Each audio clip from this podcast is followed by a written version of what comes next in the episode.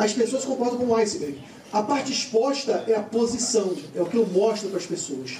Mas por trás de toda posição, por baixo, existe um interesse por trás que motiva ela. Eu não quero mudar de computador porque eu estou fazendo muita merda na empresa e meu sócio não descobriu. Então, isso é um, é um, jogo que você tem que tentar entrar na cabeça dele, entrar na negociação, entender. E, de alguma maneira, se você sentir que isso pode estar acontecendo, contornar essa objeção. Você está tentando vender um serviço de terceirização do financeiro. Ele é relacional, ele gosta de relacionamento, amor, caramba, que legal. Projetando, olha. Agora, fala isso para um cara que é frio, uma pedra. Ah, porra, não, O que a gente pode fazer? O cara que só vê dinheiro, só vê número. O cara que é frio, né?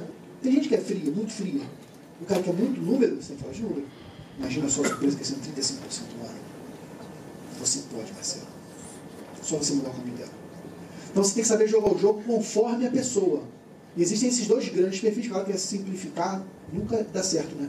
Nós somos pessoas muito complexas. Por isso que é indivíduo, indivisível, né? Cada, cada um de nós é indivisível. Mas, em geral, comportamento de negociação é esse.